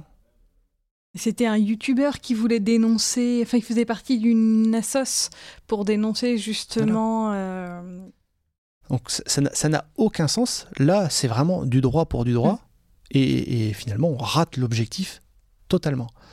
L'un des, plus beaux, des plus beaux projets, des projets les plus aboutis en legal design, à, mon sens, il est euh, sud-africain, où euh, pour faire de la récolte de fruits, on a embauché des personnes qui ne savaient ni lire ni écrire.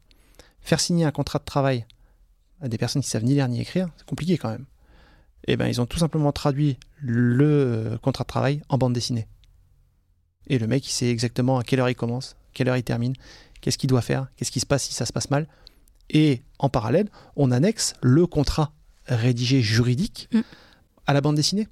Comme ça, tout le monde est content. En cas de contentieux, on a une personne qui va être en capacité de se défendre et le juriste qui va être en capacité de s'appuyer sur le contrat euh, pour défendre son entreprise. Ce qui n'est pas réducteur, c'est juste une manière de s'adapter à son public et d'être empathique par rapport à la personne qui, qui vit le contrat. Complètement. Donc voilà, il y a une vraie transformation.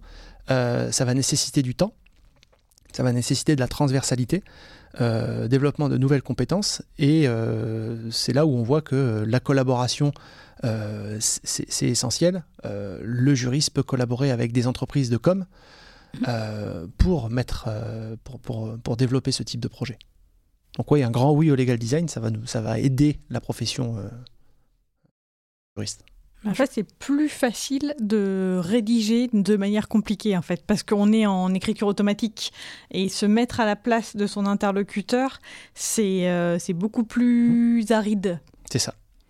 Ça nécessite beaucoup d'écoute, de se mettre à la place de l'autre. Et donc en 2017, tu es nommé directeur juridique compliance et valorisation de la recherche, c'est ça? Tu, nous expliqueras ça tout à l'heure. J'ai bien envie que tu m'expliques ce que c'est. Euh, de, l'Institut Pasteur de Lille. Euh, donc c'est ton. Alors, c'est pas ton premier poste à responsabilité, mais c'est ton premier poste en tant que directeur juridique, si je ne dis pas de bêtises. Donc l'Institut Pasteur de Lille, en quelques chiffres, c'est 350 pasteuriens. Mhm. J'ai appris ce terme, je ne savais pas que. On est génial. des pasteuriens. Il y a une vraie attache au niveau de au niveau de l'Institut Pasteur. Il y a deux instituts Pasteur en France, Lille et Paris, qui sont totalement indépendants. Et, euh, oui, on a, euh, on a une attache particulière à, Louis Pasteur et on est pasteurien, ça fait partie de l'ADN. Ok, donc 350 pasteuriens, 800 collaborateurs sur le site. On en a parlé, découverte du BCG, des travaux sur l'Alzheimer, la tuberculose, 7 ans de recherche sur le coronavirus, les coronavirus qui existent. Euh, est-ce que tu pourrais nous présenter l'Institut Pasteur de Lille, euh, sa genèse notamment, et nous raconter ton arrivée dans cet institut. Institut Pasteur de Lille, euh, créé après l'Institut Pasteur Paris. Institut Pasteur de Paris, créé euh, pour notamment endiguer les épidémies de, rage. Et sur la place lilloise, quelques années après la découverte du vaccin contre la rage, une très très grosse épidémie de diphtérie sévit au sein, de, de l'île. Et donc les autorités publiques décident de contacter Louis Pasteur, qui est un familier de la région, puisqu'il a développé ses travaux sur la pasteurisation euh, avec les brasseurs. Donc on, fait appel à lui, euh, il vient, il se saisit du dossier, il dit Moi je ne peux pas gérer les deux instituts en même temps, donc je vais mettre mon, ami et collègue euh, Albert Calmette au sein de, au de l'Institut Pasteur de Lille que je vais créer et pour lequel je vais vous autoriser à, porter ce nom. Mhm.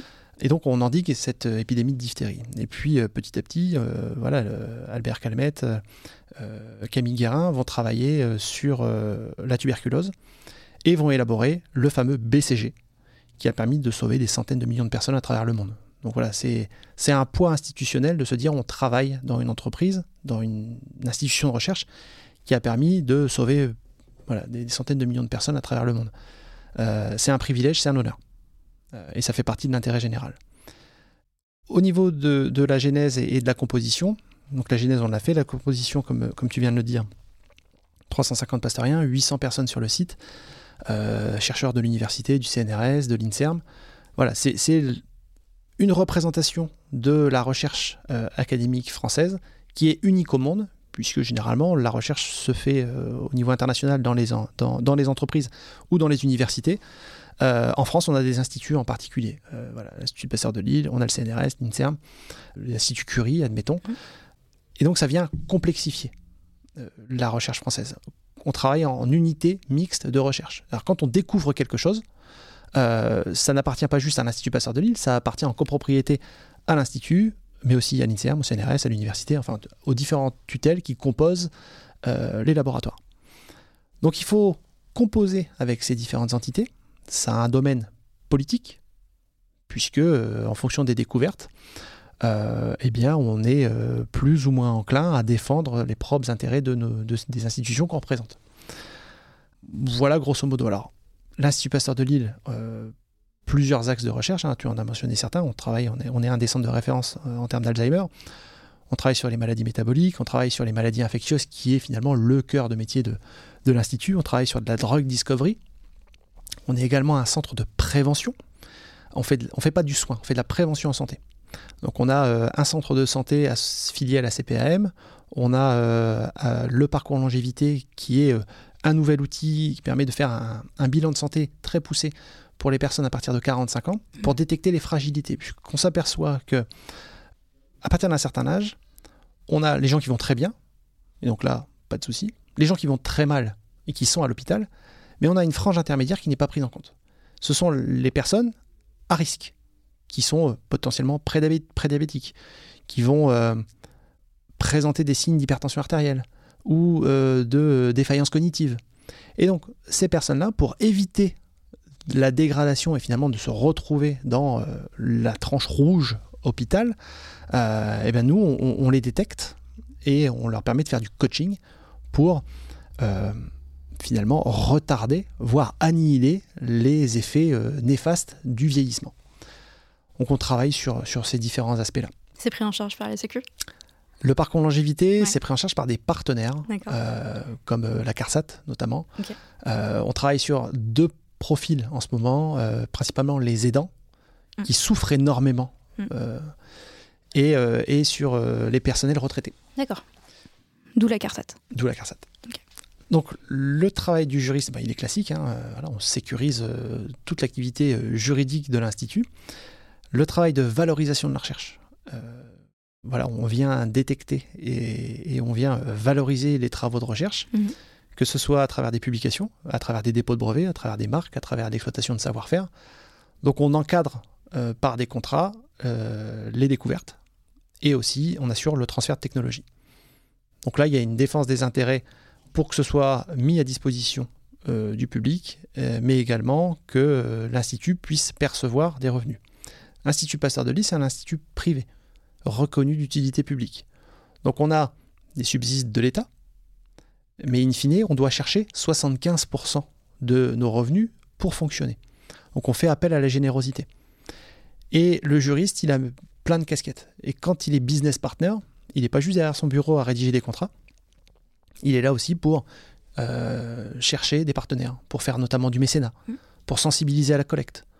Euh, voilà, ça fait, ça fait partie de notre job euh, en tant que pasteurien de permettre d'aider à la recherche et de mettre à contribution nos différents réseaux pour dire, ben voilà, je travaille dans un institut prestigieux, mais on a besoin, on a besoin d'argent.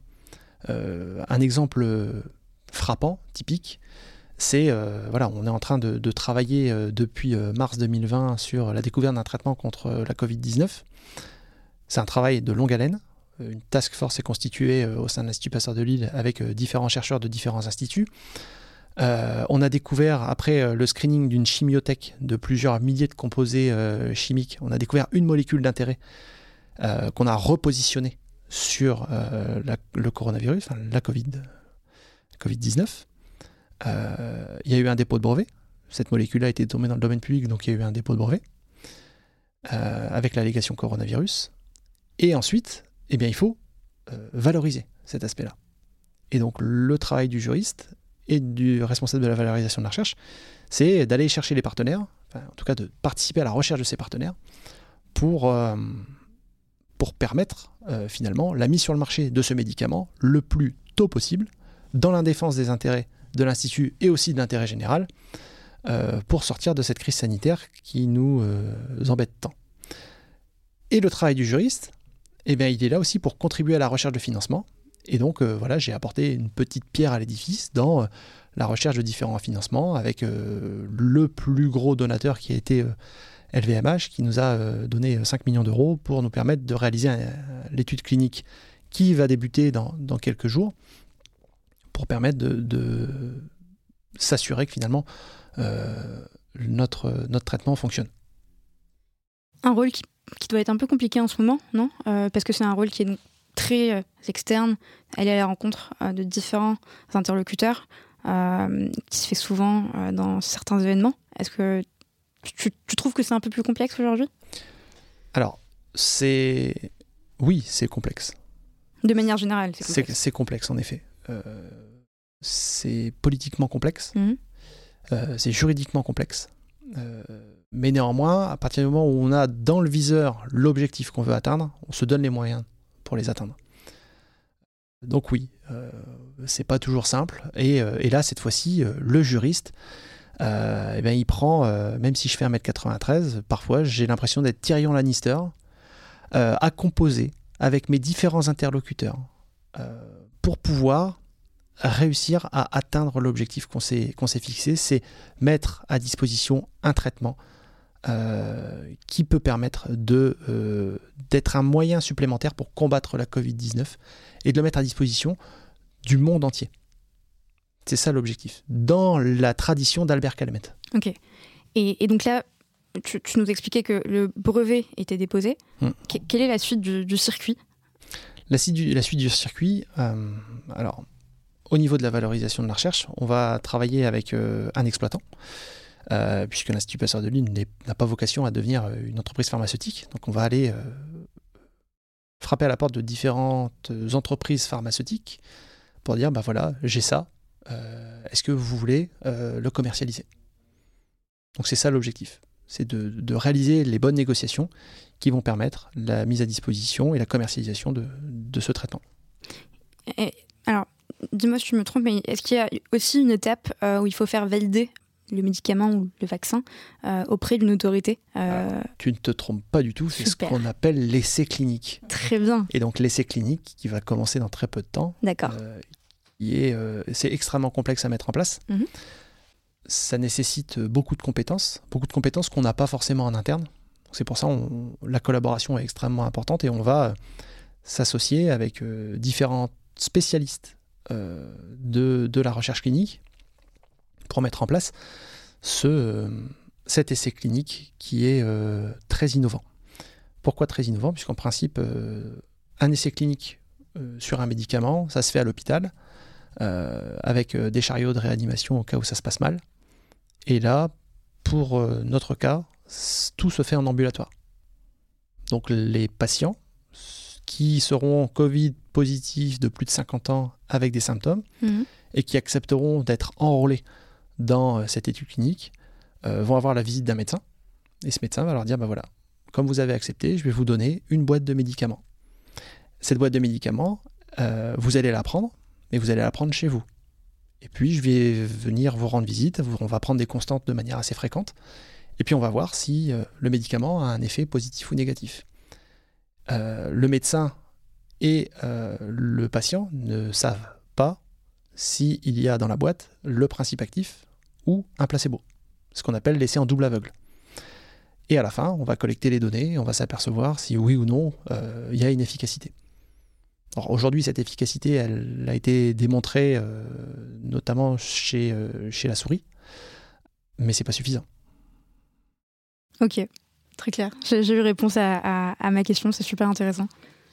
Et si on revient à ton, à ton poste de, responsable juridique, est, comment est perçue euh, la direction juridique au sein de l'Institut? Est-ce que tu as vu son image évoluer au fil du temps ou pas du tout?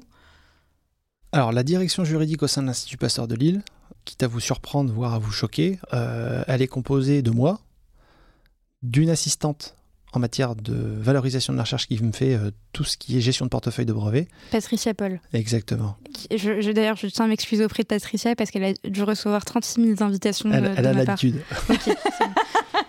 Et également Odile Biomulot, qui est euh, ma collègue qui gère tous les aspects juridiques liés notamment aux assurances, mais aussi à la gestion des legs. Ah, intéressant. Voilà, dans, le portefeuille, on a, on a aussi cette gestion des legs.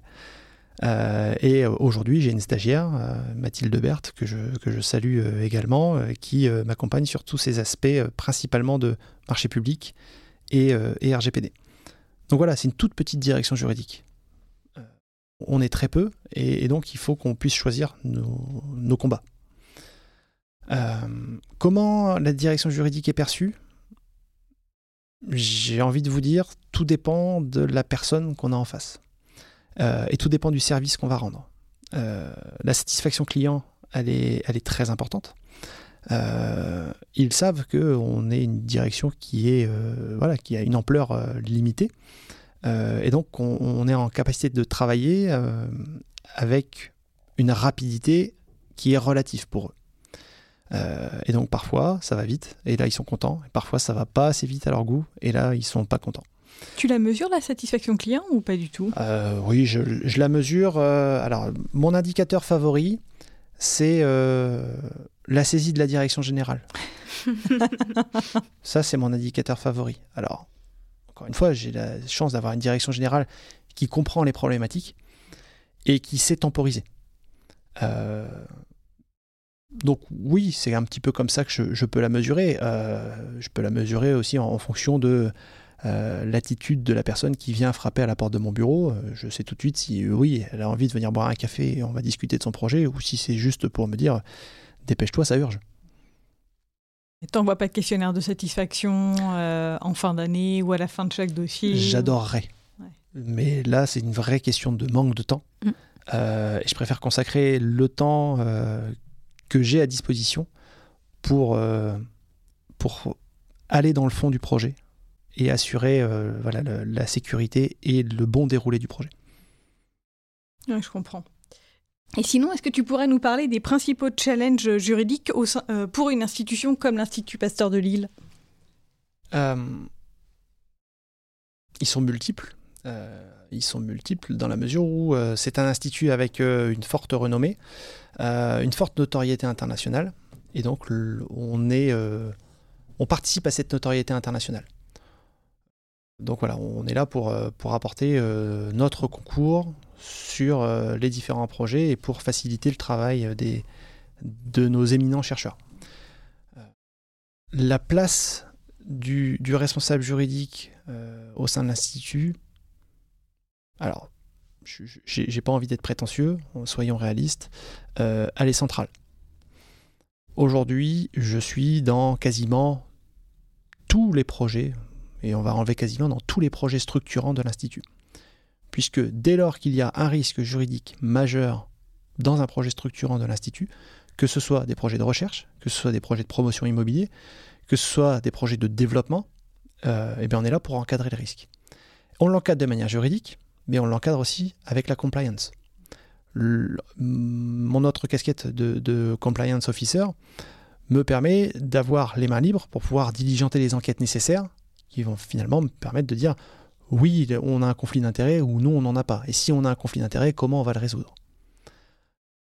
C'est donc essentiel d'avoir une vision euh, très large, périphérique, euh, de ne pas partir avec des a priori, des préjugés, euh, pour, être, pour être efficace et efficient. Et tout à l'heure, on n'a peut-être pas assez évoqué ce point-là. Enfin, en tout cas, c'est un point sur lequel j'aimerais revenir. C'est, euh, tu disais, il faut savoir faire des choix entre les dossiers qu'on traite et ceux qu'on ne traite pas. Euh, est-ce que tu as des critères euh, pour, pour déterminer ça? Ou est-ce que c'est bah, en fonction de la situation, du temps que tu peux avoir, de l'importance du dossier, de la personne qui te l'a demandé? Alors, il n'y a quasiment aucun dossier qui soit signé par la direction générale sans qu'il y ait eu au moins un rapide passage, une rapide lecture. Les critères, il y en a un qui est évident, c'est le montant du contrat. on va dire qu'un contrat qui est à quelques milliers d'euros, euh, bon, voilà, on peut assumer le risque. Sauf qu'un contrat à quelques milliers d'euros mal rédigé, c'est-à-dire sans clause de responsabilité bordée, peut engendrer des risques de plusieurs millions d'euros. Donc, on va regarder le montant du contrat et on va se concentrer sur les clauses essentielles, élémentaires de sécurité juridique. Pour un contrat de prestation de service pour lequel je suis un client, mon point d'attention principal, c'est la propriété intellectuelle. Ce qu'il va me générer, je veux forcément le récupérer. Donc si j'ai une mauvaise clause de, propriété intellectuelle qui est rédigée, nécessairement, je cours un risque. Donc là, le job, c'est tout de suite de remettre euh, le, contrat dans le droit chemin. Après, les enjeux ne sont pas que financiers. Il y a des enjeux en termes d'image. Donc on peut avoir des contrats avec finalement euh, zéro euh, sur, la balance financière. Mais derrière, les conséquences en termes d'image sont tellement importantes qu'on est obligé, par exemple, de faire du contrôle d'utilisation du nom, euh, de faire de la veille, et aussi d'apporter et, d'anticiper les arguments juridiques en cas de dossier un peu litigieux ou euh, de d'association avec un client euh, qui serait euh, potentiellement critiquable. Voilà. Le, travail du juriste, il, est là, il n'est pas juste en réaction, il est aussi en anticipation. C'est des sujets qu'on connaît très bien nous, chez Séraphin sur la gestion de contrat. à, travers, à travers notre outil de, gestion de contrat, que ce soit sur la partie bah, circuit de validation interne, où effectivement il faut que tu détermines tes, critères, à quel moment on considère que tu es, compétent, enfin pas compétent, mais où c'est nécessaire hein, de te faire intervenir. C'est à toi de déterminer euh, ces critères-là. Et puis derrière, sur le suivi des échéances, sur... Et la fluidification des rapports, en fait, entre les opérationnels, la direction juridique. C'est le euh, principal. Gagner du temps. C'est ça. Le, le juriste, dans une entreprise, il est pompier et architecte il est pompier parce qu'il faut qu'il soit, euh, voilà, il est, dans le feu, il est là pour éteindre euh, euh, tous les risques de contentieux, il est là pour, pour contrôler le risque. Et il est architecte dans la construction, il participe à cette construction d'entreprise. Je dirais équilibriste aussi, mais... Et même parfois cascadeur. aussi. On va peut-être passer à la dernière question avant euh, les quatre conseils de Maxime. Est-ce que tu peux nous dire quels sont tes challenges, tes objectifs euh, que tu aimerais réaliser pour, et qu'on pourrait te souhaiter pour la suite de ta carrière? Bal des pompiers. Peut-être le bal des pompiers. C'est. Euh, C'est pour la carrière, ça Qu'est-ce qu'on pourrait me souhaiter? En tout cas, ce que j'aimerais, en tant que tel, dans 5 à 10 ans, c'est euh, d'avoir une dimension euh, extraterritoriale, internationale. J'aimerais aller pratiquer le droit à l'étranger. Intégrer une entreprise qui, euh, ou l'Institut Pasteur de Lille, mais en tout cas être dans une structure qui me permet de dire, ben voilà, on, t'expatrie. va, va développer du business ailleurs. Ça, c'est, euh, ça, ce serait un vrai facteur de motivation et c'est quelque chose que je j'essaye d'avoir. le droit s'exporte mal. Euh, et c'est pour ça aussi que je, suis un fervent défenseur de la, compliance, parce que je pense que le droit peut s'exporter à travers la compliance.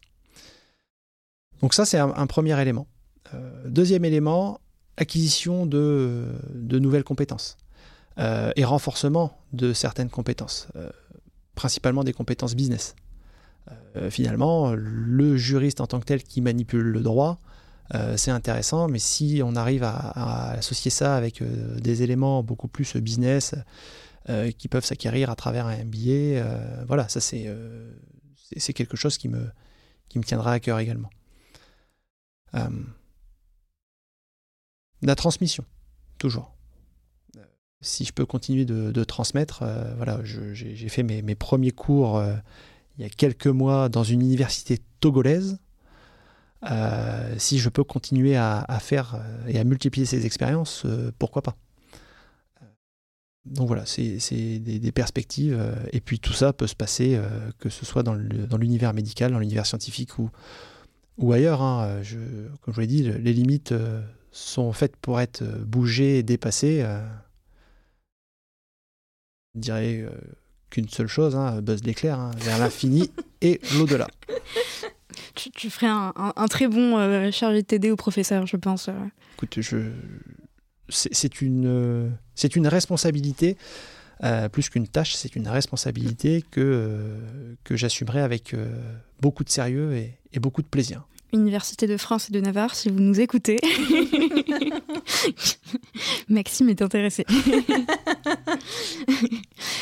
Très clair, ok. Bah écoute, euh, on va passer à la dernière partie du, podcast. Je vais te poser quatre questions et je vais te demander quatre réponses brèves, du tac au tac. Est-ce que tu es prêt? C'est bon. Super, top. Première question, si tu devais révolutionner un processus métier, quel serait-il? Donc là, je suis en train de faire des gros yeux. Hein. Quels sont tes irritants? C'est pas politiquement correct. T'inquiète pas. Ça arrive à des gens très bien. si je devais révolutionner un processus métier, je dirais euh, court-circuiter les discussions pour éviter que tout le monde se tire dans les pattes. Allons droit au but, allons à l'essentiel. Euh, enfermons-nous dans une pièce et si ça coince, euh, voilà, on met tout sur le tapis et quand on sort, on sort dans l'intérêt du projet et pas dans l'intérêt de nos égaux. Arrêtons les échanges de mails à 15 000 pour, euh, parler d'un sujet. Stop. on se réunit. Si on doit se hurler dessus, on se hurlera dessus. Euh, mais au moins, on aura euh, aplani la situation. Ok, super. Deuxième question, quel est ton conseil numéro un pour bien collaborer avec ses clients internes? L'écoute. Tac au tac. Hein. L'écoute. Super. Très bien, effectivement, juste tac au tac. Et, et, ça ne suffit pas. En fait, il faut écouter, il faut entendre. Mm. et, ne pas écouter pour répondre. Écouter pour répondre, finalement, on n'avancera pas. Euh, ça, éventuellement, ça peut, ça peut flatter l'ego puisqu'on a sorti une belle punchline. Mais non, c'est écouter pour comprendre et pas pour répondre. Comme je sais que Selma adore mes citations, je vais en faire une. Ah, super. une citation de Goethe qui dit Parler est un besoin, écouter est un talent. Et c'est exactement ça souvent on répond avant d'écouter la question. C'est tout à fait ça. Euh, et c'est symptomatique de notre, de notre société, hein. le fameux salut, comment ça va? qui n'appelle aucune réponse. Mm. C'est perturbant. Et ce qui est encore plus perturbant, c'est quand vous répondez oui, ça va et toi? Soit on a le temps d'arrêt. Ah mince, il s'intéresse à moi. Ou alors finalement, euh, la personne est déjà 50 mètres plus loin parce qu'elle n'a pas attendu. Ou alors la personne qui dit ouais ça va moyen et l'autre dit ouais ouais moi aussi ça va. ok. Super. Euh, troisième question. Euh, quels outils utilisez-vous au sein de la direction juridique de l'Institut Pasteur? Un ordinateur. On a eu euh, aussi comme réponse un cerveau, notre cerveau. Voilà. très bien. Le cerveau et l'ordinateur. Super. Eh ben, on n'utilise pas d'outils en particulier. Hein. On... certes, on a, on a euh, des plateformes qui nous permettent d'être un peu plus performants. Hein. faire la pub de Data Legal Drive, parce que je les apprécie mm. beaucoup et c'est extrêmement performant ce qu'ils font. Tu peux. Donc ça nous facilite beaucoup la vie. mais notre outil principal, en effet, c'est l'ordinateur et le cerveau. Très clair. Dernière question, quatrième question, donc ma préférée. Si tu devais donner un conseil aux nouvelles générations de juristes qui souhaitent progresser dans leur carrière, quel serait-il? Le réseau. Le réseau est essentiel. Euh, vous ne pourrez vous développer que en ayant la richesse des personnes qui vous entourent. C'est super intéressant, c'est vraiment très enrichissant, ça permet de, se bousculer aussi, puisque euh, quand on est jeune et quand on est moins jeune, euh, quand on est euh, timide, introverti ou extraverti, eh bien, on a une différence d'appréciation de, la relation humaine. Et finalement, c'est un entraînement en tant que tel, d'aller d'aller au contact des professionnels, des pairs, des plus vieux comme des plus jeunes. on n'apprend pas que des plus vieux, on apprend aussi des plus jeunes. Et on apprend à tout âge. Donc le réseau, c'est essentiel, il n'y a que comme ça qu'on pourra se développer. Super. Et si vous voulez euh, développer votre réseau, vous pouvez adhérer notamment à Adhérer à la FJE, euh, suivez euh, les différents influenceurs, les différents groupes sur LinkedIn. N'hésitez pas à engager les discussions. Mm. voilà, on n'est pas des personnes dans nos tours d'argent. voilà, on reste des hommes avant tout. On connaît, on, connaît les travers. Mm. On y est passé aussi. engageons les discussions. voilà, parfois ça répond, parfois ça répond pas. mais en tout cas, c'est une prise de risque qui coûte, qui coûte pas grand-chose. Et puis on perd rien à envoyer un, message par mail ou sur LinkedIn à une personne qui nous intéresse, sur une compétence qui nous intéresse, sur un sujet qui nous intéresse. Qu'elle nous réponde ou pas, dans tous les cas, on perd rien. Euh, Exactement. Peut-être que ce, serait, ce sera pardon, une personne comme Maxime qui vous répondra et qui pourra vous, vous dire oui. Et d'ailleurs, ça me fait une super transition pour te demander sur quel canal il faut te contacter si on veut euh, prendre contact avec toi, te remercier, te poser des questions. Canal privilégié, c'est LinkedIn. Super c'est là où vous avez le plus de chances de, de, t'avoir. De m'avoir par écrit euh, ou, de me passer un coup de fil. Ça, c'est pas, c'est pas exclu aussi. Euh, on, c'est beaucoup plus convivial quand même euh, de se mm. parler. Bah, écoute, super. Alors, à mon tour maintenant, c'est parce que voilà, j'aime bien aussi bousculer un peu les lignes. C'est une question que je pose ah. souvent en. C'est la première fois qu'on nous fait ça. C'est, je suis pas habitué. C'est, une question que je pose souvent en recrutement et qui m'intéresse toujours énormément. Si euh, tu devais dîner avec une personne, morte ou vivant, connue ou inconnue, ce serait qui? À moi, ce serait ma mère, qui est, euh, qui est décédée il y a 22 ans. Parce que je pense que je, pense que je découvrirai une toute autre facette de, ma personnalité et, et, aussi savoir euh, comment, comment elle est et quelle personne je serais devenue si elle était restée là. C'est quelque chose qui m'intéresse. C'est une très très belle réponse. Euh, ça prouve aussi que les juristes ne pensent pas qu'à Simone Veil euh, ou, à, euh, ou, à, Charles de Gaulle. On, reste des hommes avec des émotions mm. et, et ça s'est senti dans ta voix. Donc merci d'avoir répondu. Ah, je t'en prie. ah non, moi je vais pas passer après cette réponse-là. Hein.